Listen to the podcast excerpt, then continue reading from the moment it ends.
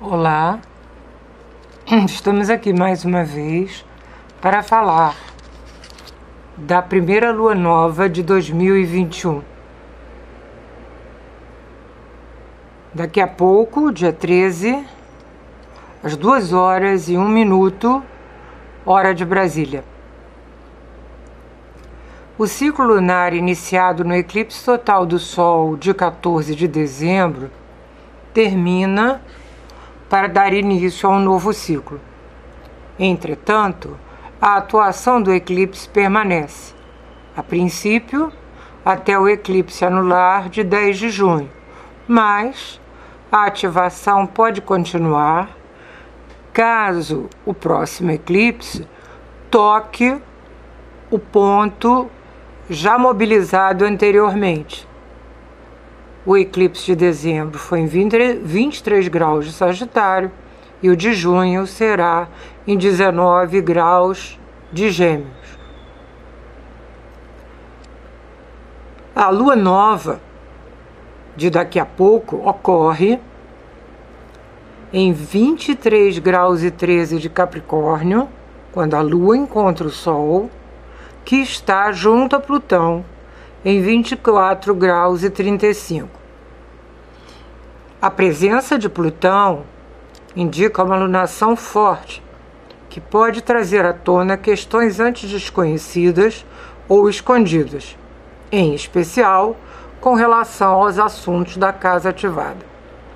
Individualmente, este ciclo será mais marcante para os que possuírem luminares ou planetas entre os graus 18 e 28 dos signos cardinais: Ares, Câncer, Libra e Capricórnio. A conjunção com Plutão fortalece a delimitação para a concretização do princípio de Capricórnio, mas pode dificultar a maneira de lidar com o poder, tanto no sentido de usar como de confrontar caso o poder seja recebido como pressão que precisa ser enfrentada. Entretanto, o confronto é negativo. Porém, a força bem utilizada promove determinação para a regeneração ou recomeço. O grau da alunação forma também um sextil com Netuno, que pode contribuir com alguma aceitação e busca por entendimento, mas é preciso muito esforço para que isto seja considerado. Saturno, regente de Capricórnio e, portanto, dispositor da lua nova, avança em Aquário, ainda em conjunção com Júpiter. Mercúrio ultrapassou os dois, mas continua em conjunção com Júpiter. Entretanto, o trio forma quadratura com Marte e Urano em Touro Urano já estacionado para voltar ao movimento direto dia 14, dificultando a atuação responsável com relação à participação coletiva, promovendo rebeldia contra limites e regras, como constatamos nas festas de final de ano e começo do ano, que ocasionaram o avanço da pandemia. E ainda a brutalidade que vimos na invasão do Congresso americano exatamente na entrada de Marte em Touro. Entretanto, até esta tensão pode ser bem utilizada na disposição pessoal para encarar desafios, porém não deixando de considerar os parâmetros sociais. Para o Brasil, a lunação e os planetas em Aquário, então são três em Capricórnio e três em Aquário, se localizam na casa 12 do mapa do país, que se tornou independente em 7 de setembro de 1822, às 16 horas e 8 minutos, hora média local, São Paulo.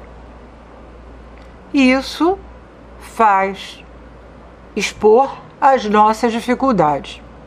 Entretanto, o grau da lua nova faz trígono ao Mercúrio natal do país na casa 8, ativando a despedida do trânsito de Plutão, que possibilita uma regeneração com relação à elevada mortalidade atual.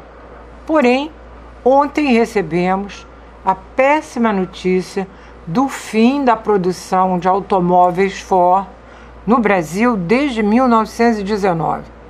Podemos lembrar que o eclipse fez quadratura com este Mercúrio natal e, como citado acima, a atuação do eclipse continua. Calculado para Brasília, o mapa apresenta uma grande concentração de astros na casa 3, os três de Capricórnio e os três de Aquário, destacando as questões da educação básica em franca discussão, os meios de comunicação e transporte.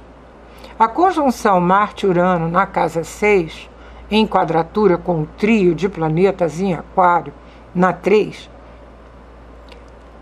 é, Urano e Marte na 6, ressalta os problemas de saúde e empregos.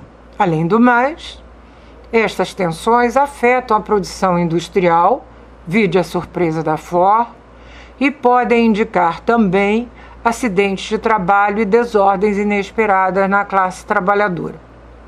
O meio do céu sobre Vênus descendente no mapa do Brasil pode indicar a intenção de algum acordo internacional.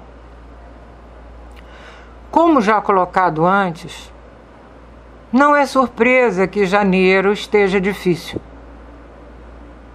Esperávamos um mês muito difícil, mas as vacinas estão caminhando. E de qualquer modo, isto é uma grande esperança. Então, vamos utilizar a força e a resistência de Plutão para seguir em frente. Obrigada, feliz 2021 e até a próxima.